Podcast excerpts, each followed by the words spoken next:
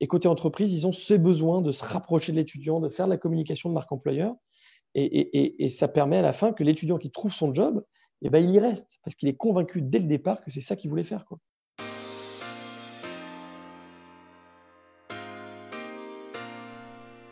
Bienvenue dans le podcast Formation Innovation, le podcast qui vous permet de passer un moment en compagnie d'experts de la formation. Chaque semaine, je m'efforce d'inviter une personne remarquable avec qui j'échange sur ses méthodes, ses outils et sa vision de la formation. L'objectif de ces conversations est de montrer que l'on peut former autrement et, avec un peu de chance, vous inspirer à appliquer leurs conseils dans vos formations. Si vous appréciez cet épisode, n'oubliez pas de donner 5 étoiles sur Apple Podcast. Je lis tous les commentaires et c'est ce qui permet au podcast de continuer à exister. Retrouverez les outils, livres, personnes et autres sujets évoqués pendant le podcast sur formation-innovation.com. Bonjour Victor, comment vas-tu? Très bien, je te remercie. Est-ce que tu peux te présenter et présenter Absco, s'il te plaît? Avec plaisir. Je m'appelle Victor Vacrenier, euh, j'ai 32 ans. Je suis le cofondateur et euh, le cofondateur d'Absco, une startup dans l'enseignement supérieur dont je vais vous parler juste après. Euh, mon parcours, je suis ingénieur informatique de formation. Je suis passé par euh, SCP Business School pour faire un master. Et j'ai commencé à travailler après un passage un peu express dans le conseil où je m'y suis pas du tout retrouvé pour plein de raisons. Je suis parti dans la fintech. Je suis rentré d'abord chez PayPal euh, où je travaillais euh, dans l'équipe produit de PayPal Europe et je suis ensuite parti chez N26 qui est une banque sur mobile où j'étais l'un des premiers salariés à Berlin N26 qui est une startup qui fait maintenant, je sais plus, 5 ou 600 salariés et on a levé, enfin, on a levé, je sais plus, mais on a levé pas loin d'un demi-milliard d'euros. À l'époque, on avait levé, nous, quand j'étais, 200 millions d'euros. On a créé une banque sur mobile. C'était hyper sympa, hyper enrichissant. J'ai énormément appris, mais je, je, commençais à pas franchement trouver soit de sens, soit de motivation à mon job. Et, malgré tout le côté passionnant que peut avoir la fintech et, ce genre de scale-up, j'ai décidé de me lancer dans un secteur qui est l'éducation pour une raison simple euh, je cherchais une industrie où il y avait le même potentiel de développement du numérique, comme il y avait dans les banques. Il y a encore 6 euh, ou 7 ans, le dire d'avoir une banque qui ne dispose d'agence, c'était complètement lunaire. Et aujourd'hui, euh, bah, les Boursorama, les Revolut, ING Direct, N26, la liste est longue, euh, et ont prouvé que c'était possible. Et donc c'est un petit peu, euh, c'était un petit peu mon, mon, mon, fil conducteur. Et j'ai trouvé que l'éducation avait certes un retard assez flagrant sur le côté digitalisation et numérique, mais des belles perspectives du coup et surtout une très grande motivation, que ce soit côté euh, euh, utilisateur, donc les étudiants ou les, les, les, les, salariés ou les individus comme toi et moi, ou côté métier, donc côté établissement, côté entreprise. Alors, forcément, les entreprises ont un peu plus d'avance compte tenu de leurs finances, de leurs enjeux qui sont les enjeux purement de rétention. Je me suis lancé dans l'éducation et je te le disais en introduction.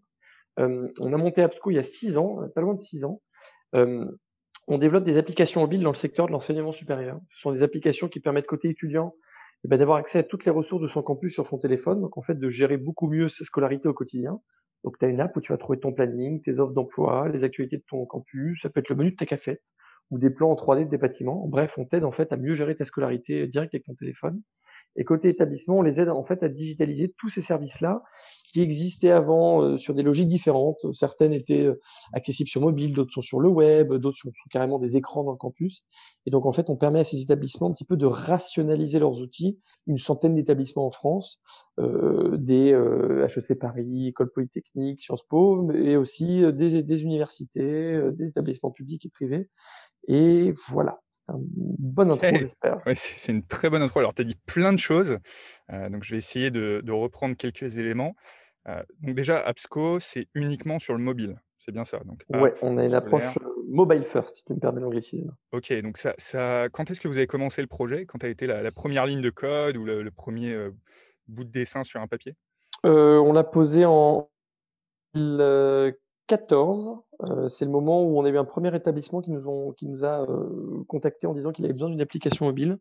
Et, c'est à ce moment-là qu'on a commencé à travailler là-dessus. Alors, quand je te dis qu'on est que sur mobile, on a aussi une plateforme web, un outil web qui permet notamment aux établissements de gérer leur app mobile. Mais côté usager, aujourd'hui, on est exclusivement mobile. Donc, on a posé pour te répondre la première ligne de code il y a six ans, quasiment jour pour jour. Donc, il y a six ans, l'environnement, alors peut-être qu'il n'a pas beaucoup changé, tu me diras justement, mais tu le trouvais vraiment pas digital dans l'éducation et tu pensais qu'il y avait une opportunité. Est-ce que tu as pris le parti pris donc du, mobile par opportunité ou est-ce que c'était déjà l'ambition dès le départ L'environnement a énormément changé. on a pris le parti pris du mobile. En fait, comme beaucoup d'entrepreneurs, je crois, ça partait d'un constat personnel. Je te disais, j'ai fait une, une école d'ingénieur en informatique. Et après, j'ai fait une grande école de commerce, comme ils aiment à s'appeler, mais je précise grande école, tu vas comprendre pourquoi. Et dans les deux cas, je me suis rendu compte qu'ils étaient un peu à la rue, hein, pardon du langage, mais ils étaient un peu à la rue sur le côté numérique. J'étais un, geek, euh, j'utilisais déjà mon smartphone euh, de façon assez, euh, assez poussée, et je comprenais pas, aussi bien dans mon école d'ingénieur informatique, où littéralement ce n'est qu'une population d'ingénieurs informatiques, et de l'autre côté, dans une grande école de commerce, donc qui est censée avoir les moyens de son ambition, c'est pour ça que je précisais le statut de SCP, euh, je comprenais pas que dans les deux cas, dès que je passais le porte de l'établissement, je passais le pas tu vois, à l'entrée, on me demandait de ranger mon téléphone. On me disait bon bah voilà, maintenant vous revenez sur des logiques physiques, de livres, de scans, de casiers. Euh, les tableaux c'est peut-être différent parce que ça relève de la pédagogie, mais donc ça je le comprenais pas. Et euh, l'environnement a énormément changé depuis pour deux raisons. Déjà parce que euh, historiquement l'éducation et comme un peu les entreprises dans une certaine mesure, c'était très euh, très top-down. Là aussi, je te fais un anglicisme, mais c'était vraiment l'établissement, comme l'employeur, est prescripteur des besoins et des usages de ses salariés ou de ses étudiants. Et côté étudiant, déjà, ça s'est énormément inversé. Ça. Tu te retrouves maintenant avec une génération d'étudiants, j'ai renfoncé des portes ouvertes, mais une génération d'étudiants qui ont des logiques d'usage dans leur quotidien qui sont extrêmement mobiles. Ils vont avoir un compte bancaire, ils vont se commander un Deliveroo ou à manger sur leur téléphone, ils vont gérer leur vie sociale sur le téléphone, les réseaux sociaux, et qui du coup arrivent dans leurs établissements et s'attendent à retrouver les mêmes logiques d'usage. Déjà parce qu'ils les apprécient, ensuite parce qu'ils ont des facilités avec ça. Quand tu utilises ton smartphone toute la journée, bah, tu développes une certaine aisance dans le fait d'utiliser des outils mobiles. Et donc, du coup, pourquoi ne, pas, les mettre à profit dans le cadre de ton apprentissage? Et côté euh, euh, employeur, tu vois complètement ce, changement de paradigme qui s'est opéré, mais sur d'autres sujets.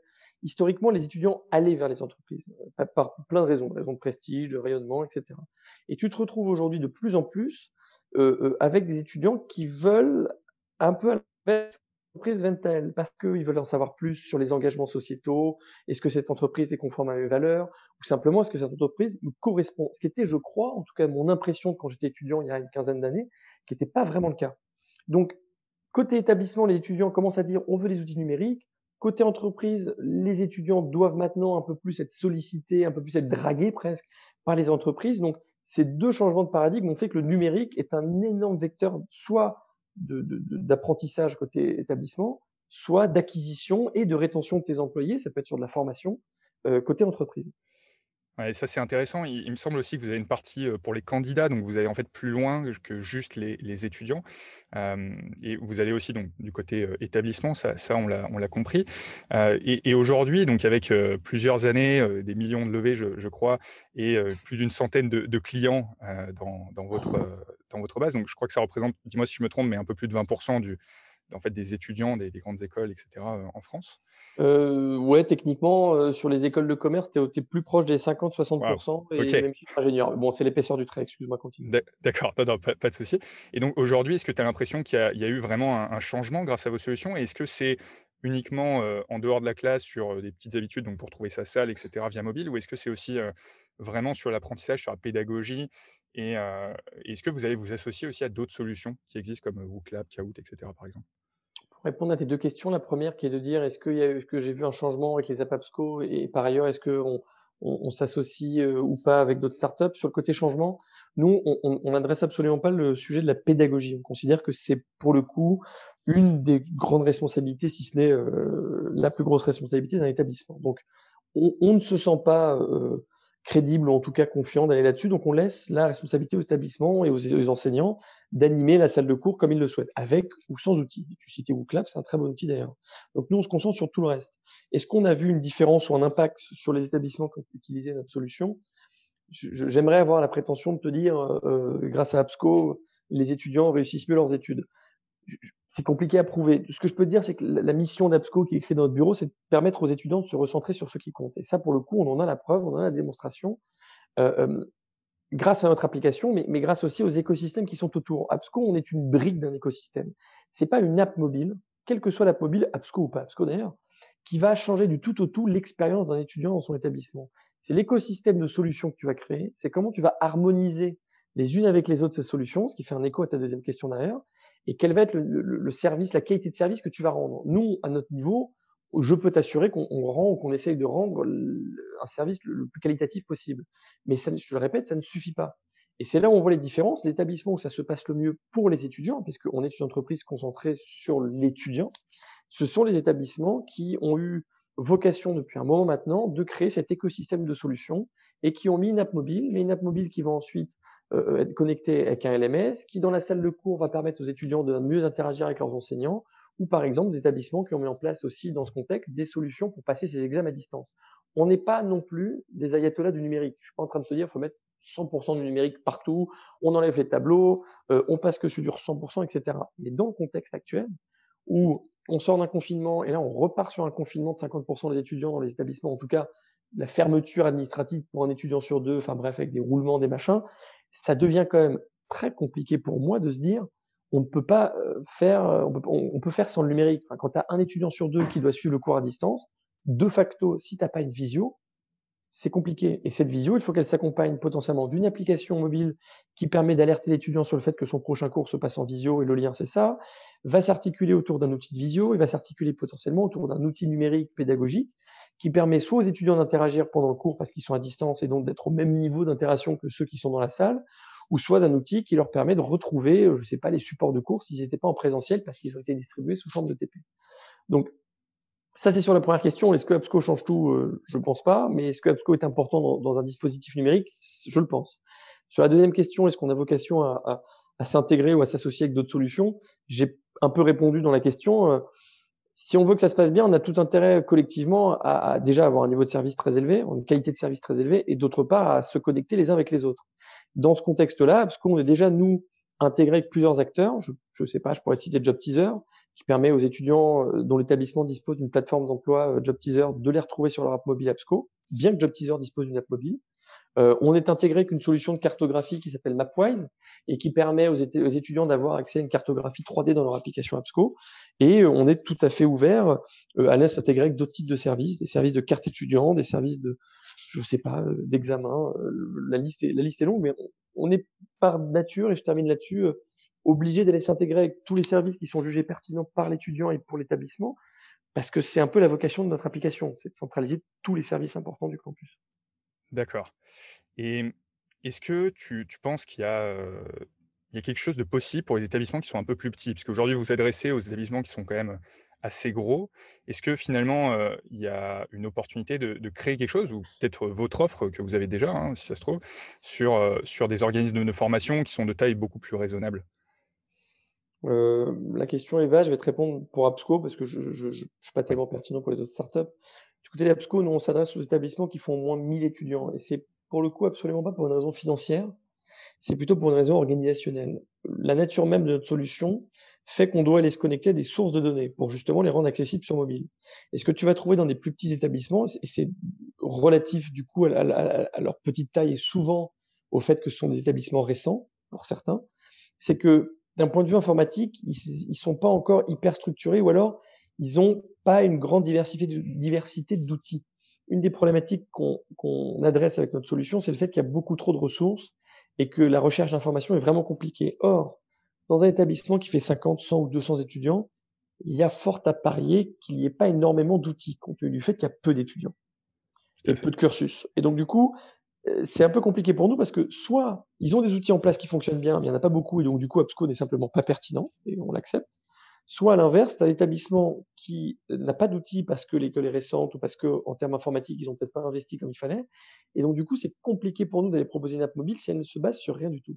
D'accord. Donc, c'est vrai que le sujet des petits établissements, il est, pertinent même pour toutes les startups parce que on va tous, euh, toutes et tous euh, aimer avoir soit des grandes marques, soit des gros contrats d'un point de vue financier, euh, parce qu'on est une industrie où il y a un très fort effet réseau, on est une industrie où il y a un très gros effet de bord. Quand tu vas signer des grandes écoles de commerce, ça ajoute un peu à ta crédibilité parce que quand tu travailles avec une grande école de commerce, on peut estimer que étant cette grande école de commerce, elle a un, niveau d'attente qui est assez élevé et donc les autres établissements auront au mieux le même niveau d'attente. C'est vrai que sur les plus petits établissements, les startups se, se bousculent pas au portillon pour aller, parler avec ces gens-là, mais c'est dommage parce qu'ils ont les mêmes besoins. Un étudiant qui soit dans un établissement de 20 étudiants, un établissement de 20 000 étudiants, il a les mêmes besoins. Il a envie de mieux interagir avec son prof, il a envie de mieux gérer sa scolarité au quotidien et de ne pas, se paumer sur son campus. Et il a envie d'avoir un peu de numérique et de simplifier, euh, euh, simplifier ses études. Et en bout de chaîne, comme tous les étudiants, quel que soit son cursus, il a envie de trouver un job qui lui correspond. Euh, voilà. Et il, me semble que tu faisais partie du, du, board member, enfin tu étais board member de EdTech France. Est-ce que tu as l'impression aujourd'hui que les solutions EdTech sont, sont plutôt matures ou est-ce qu'il y a encore beaucoup, beaucoup de travail à faire à, l'avenir? Et est-ce que tu as étudié par exemple le marché américain où il y a déjà des, solutions qui sont quand même assez, assez énormes? Est-ce que tu penses qu'on est en retard ou est-ce qu'on a encore plein de choses à faire? Oui, effectivement, euh, je suis un des membres fondateurs de Tech France et je suis plus vice-président depuis hier soir. Tu vois, je peux être plus frais sur l'actualité parce qu'on a eu les réélections hier soir et j'ai considéré, moi, à titre perso, que c'était le temps de faire passer un peu de sang neuf. Pour répondre à ta question, euh, il y a toujours cette vallée de la mort et, les études qui ont été produites d'abord par la Caisse des dépôts il y a deux ou trois ans et plus récemment par EdTech France et, et EY, dont les résultats, certains résultats sont encore à paraître, montrent qu'on a encore et toujours cette vallée de la mort, c'est-à-dire qu'on a énormément de d'entreprises, de start-up qui sont, euh, je vais prendre comme indicateur le nombre de salariés parce que c'est souvent un indicateur assez réaliste compte tenu du fait que plus de salariés. Donc sur la santé d'une boîte quoi. Euh, tu as énormément de startups qui vont être en dessous de 10 salariés et avec aussi énormément qui sont entre 3 et 5, 3 et 6. Donc tu considères que tu as 2, 3 cofondateurs, cofondatrices et un ou deux employés. Et tu as un trou en termes de volume de startups et ça repart à partir de 25, 30, 40 employés qui sont là normalement des startups qui sont installées, puisque quand tu es sur ce volume de salariés, tu es normalement au-dessus du million, million. Donc, il y a toujours ce trou qui est pas tendu, donc, donc qui, montre qu'en fait les startups ont du mal à sinon de classe moyenne, un peu comme tu peux trouver dans beaucoup de sociétés euh, d'Europe de l'Ouest, as beaucoup de classes moyennes euh, qui, voilà, qui, qui, ne redescendent pas dans les classes basses et qui ont du mal à monter dans les classes plus hautes. Bref, c'est compliqué parce qu'il y a ça il y a beaucoup de raisons déjà en termes de lisibilité de l'offre. Ça a été un des gros enjeux d'EdTech France, c'est de se dire il y a énormément d'entreprises qui se créent. On n'a pas loin de 300 membres chez EdTech France. Du coup, on bout de chaîne pour les acheteurs, euh, institutions, établissements, du, primaire ou du second supérieur. C'est très compliqué pour eux d'y voir clair parce que tu as une multitude de startups. C'est un peu une jungle, si je me permets l'image. C'est une jungle. Tu sais pas où chercher, tu sais pas qui appeler, tu sais pas à qui faire confiance, etc. Finalement, Ça, ça manquerait un petit peu de leader selon toi? C'est pas forcément des leaders. Les leaders, on les a, des Corp Academy, des Open Classroom, des, belles boîtes, on en a. Mais, mais on n'a pas vraiment encore une grande lisibilité. On n'a pas d'annuaire, on n'a pas de catalogue. C'est un projet sur lequel je travaille encore pour te dire, mais on n'a pas, pas ça. Deuxième problématique, on peut saluer et, citer euh, EduCapital, qui est investisseur d'Absco, disclaimer, ou Bright Eye Ventures, qui sont deux fonds qui opèrent notamment euh, en France euh, et qui ont vocation à aller financer des startups de l'éducation et qui permettent en fait, en allant financer des petits acteurs, leur permettre de, de passer à l'échelle. L'exemple d'Absco à Stitch, je pense, est un très bon exemple. Quand on a levé des fonds avec EduCapital il y a trois ans, on était euh, six ou sept dans la boîte, on va être aujourd'hui une trentaine. Donc, euh, est-ce que c'est eux qui nous ont permis de passer à l'échelle? Dans une certaine mesure, oui, parce qu'ils ont abondé en financement. Mais c'est aussi nous derrière qui avons pu, tu vois, euh, faire preuve d'une bonne exécution et aller chercher les établissements. Mais ça serait mentir que de dire que sans financement, on aurait pu développer le produit qu'on a aujourd'hui. Donc, manque de lisibilité parce que beaucoup d'acteurs et pas encore de tu vois, de référentiels comme peuvent espérer la Tech Tech France. Effectivement, encore trop peu de financement par rapport aux États-Unis, comme je viens de te le citer. Et puis, en bout de chaîne, il faut aussi être réaliste. Tu as encore des difficultés d'achat, peut-être moins dans la formation pro, et on peut saluer à ce type de travail que font les entreprises pour aller digitaliser euh, tous ces, tous ces process, pour investir sur la formation de leurs employés. Et dans les établissements du supérieur, on y arrive enfin. Les établissements publics comme privés ont pris conscience qu'il faut investir et le Covid a été euh, pour certaines confirmations, pour d'autres une petite claque de se dire ok là il faut investir quoi, je peux plus être sur des positions, euh, tu vois, je, ne crois pas au numérique. Et dans le primaire et le secondaire, c'est toujours très compliqué parce que c'est extrêmement, euh, c'est, c'est, sais pas le terme, c'est pas délocalisé, mais c'est très décentralisé la prise de décision. Dans le, primaire, ça va être au niveau des villes, dans le, les lycées, ça va être au niveau des régions, mais il faut aussi gérer les académies. C'est quelque chose. Hein. ouais, mais tu vois, nous on travaille très bien avec le public dans l'enseignement supérieur, mais parce que la décision, on sait qui la prend. Dans le primaire, c'est beaucoup plus compliqué. Tu dois adresser plusieurs typologies, euh, l'établissement qui va être le prescripteur, euh, la ville ou la région qui va être le payeur, l'académie qui va être l'expert. C'est très compliqué. Mais ça n'empêche pas des belles boîtes de sortie. On peut saluer Classroom qui a fait une super levée de fonds et qui a eu des chiffres complètement délirants pendant le, pendant le confinement, dans le bon sens du terme. Le truc a explosé. Donc, euh, donc, donc voilà, ça avance. Mais voilà, c'est ce qui fait potentiellement, pour répondre à ta question initiale, que les startups ont peut-être un peu de mal à grandir. C'est pas de lisibilité, pas assez de financement et, et, des industries qui sont vraiment très différentes en termes d'achat de, ou, de, ou de, maturité. Quoi. Ok. Et donc, du coup, tu, dois bien, bien connaître toutes les startups qui, qui existent. Est-ce que tu as, des outils que tu préfères euh, Alors, de manière, là, c'est peut-être plus personnel hein, comme question, mais euh, que tu aimes bien euh, pour les écoles, pour l'apprentissage. Oh, t'es pas sympa, je vais me faire des ennemis. T'es vraiment pas cool. C'est compliqué parce que toutes celles que je vais citer sont forcément des gens dont je suis proche, mais euh, moi, j'aime beaucoup Benelu dans le secondaire qui fait euh, un, très bel ENT, qui est un univers qui est vraiment sympa. Et j'ai pas d'enfant et pourtant, moi, j'ai réussi à, à, rentrer dans l'univers. Dans, le supérieur, j'adore Absco, mais parce que je suis cofondateur, donc c'est un peu facile. Le supérieur, si tu m'en veux pas, je vais pas répondre parce que ça reste un secteur concurrentiel et malgré euh, plein de belles startups, j'aime pas trop me placer. Et sur la formation pro, moi, le sujet de l'employabilité, c'est un sujet qui nous passionne en ce moment chez Absco et sur, lequel on commence un peu à creuser tu as plein, plein, plein, plein de startups. Euh, le marché, il est vaste, tu vois. Tu, vas avoir des acteurs historiques comme Job Teaser, des nouveaux acteurs, tu vois, la Welcome to the Jungle, et puis des gens aussi qui sont là depuis longtemps comme C-Cube, euh, My Job Glassy, ce genre de trucs, tu vois. Des gens qui sont là depuis un moment et, et, qui tous répondent à un besoin du ciblage large, de l'accompagnement fort avec des critères du matching ou de la marque employeur. Euh, c'est très compliqué. Il y a beaucoup de startups qui font plein de trucs sympas. Désolé de te faire du discours un peu polissé, mais non, allez, pour être sympa sur l'enseignement supérieur, moi je veux quand même saluer Wooklap, qui est une startup belge, et qui a fait un truc dont je ne pensais pas possible, qui est de se dire on va faire deux trucs. Un, on va faire une startup qui est dédiée euh, à la pédagogie, ou en tout cas euh, à l'enseignant, et deux, on va aller adresser euh, des enseignants et des populations, tu vois, direction académique.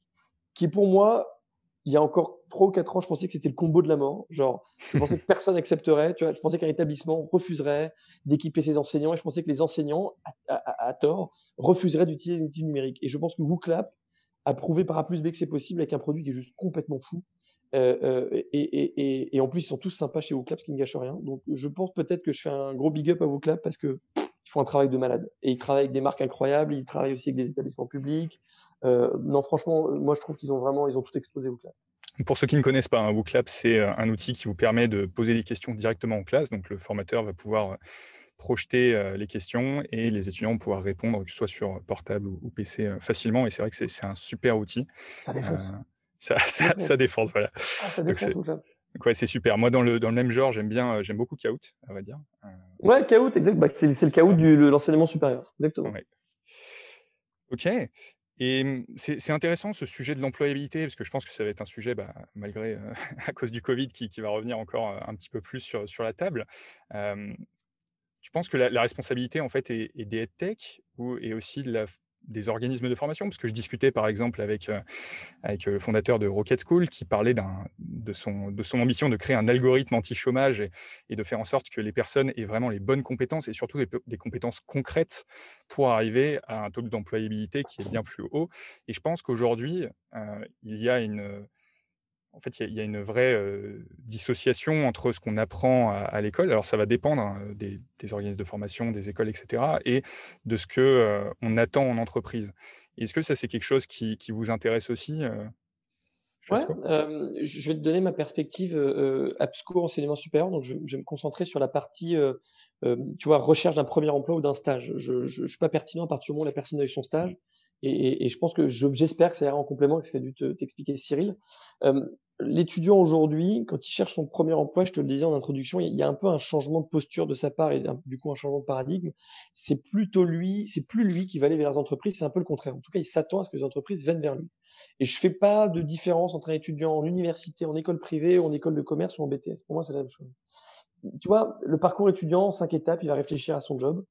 Donc, il veut être accompagné dans sa démarche de réflexion. Il va ensuite consulter les offres. Aujourd'hui, il veut accéder à davantage d'offres qui correspondent à son profil. C'est ça la vraie différence. Les offres, il les a. Tu vois, euh, je te le disais, Job Teaser, Welcome to Juggle, La Relève. Les offres, il les a. Il veut qu'elles correspondent à son profil. Il va ensuite postuler. Et là, aujourd'hui, il y a un vrai sujet. Est-ce qu'aujourd'hui, on peut considérer que le mobile est un outil pour candidater à un job ou est-ce qu'on aimera toujours se mettre sur son PC et écrire sa lettre de motivation?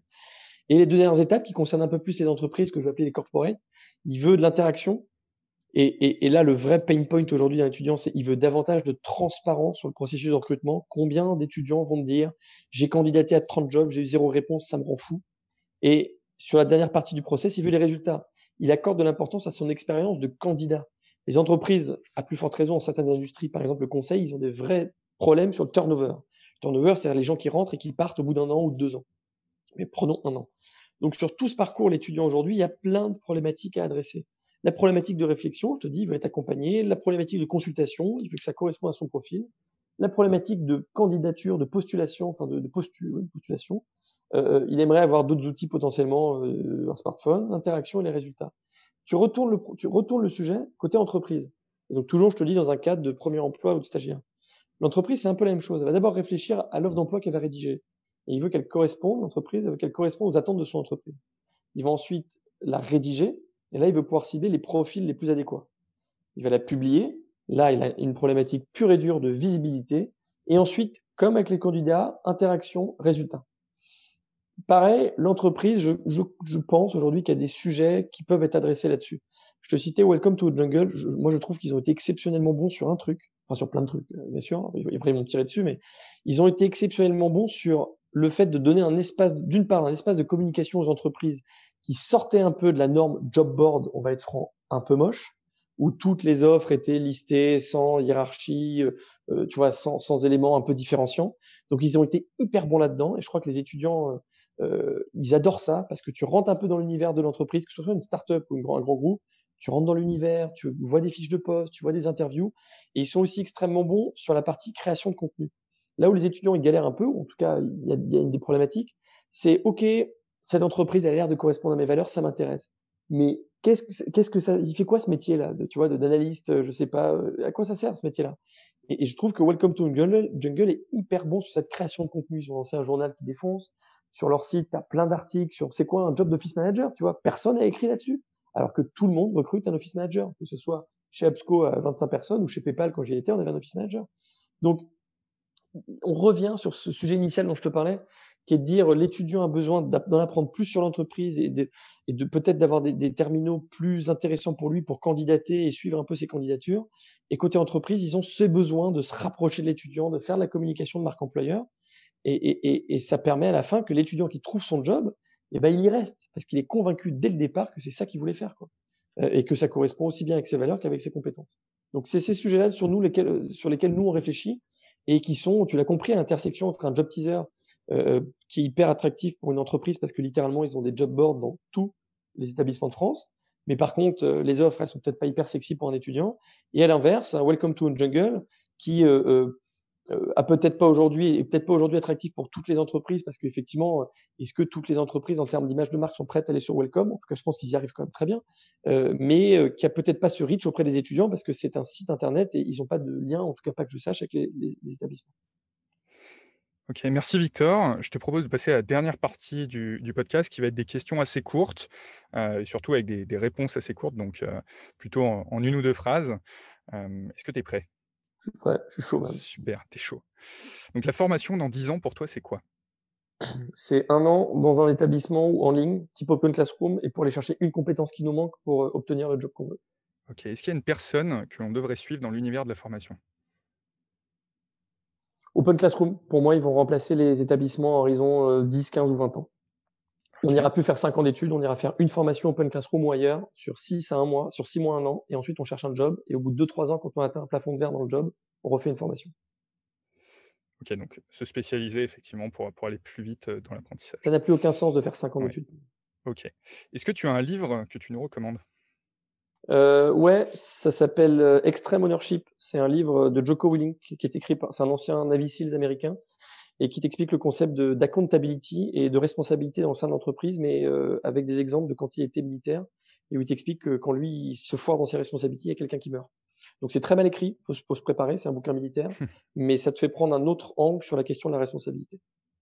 Ouais, et puis peut-être de relativiser un petit peu aussi, hein, parce un petit peu moins d'enjeux dans notre vie de tous les jours. En fait, ça, je pense que ça, ça, te fait comprendre une notion hyper clé dans une entreprise qui est euh, euh l'accountability, c'est peut-être clé. Euh, à quel point les gens sont de confiance et ils sont, ils sont. Euh, désolé si c'est de l'anglicisme, donc j'ai du mal à le traduire.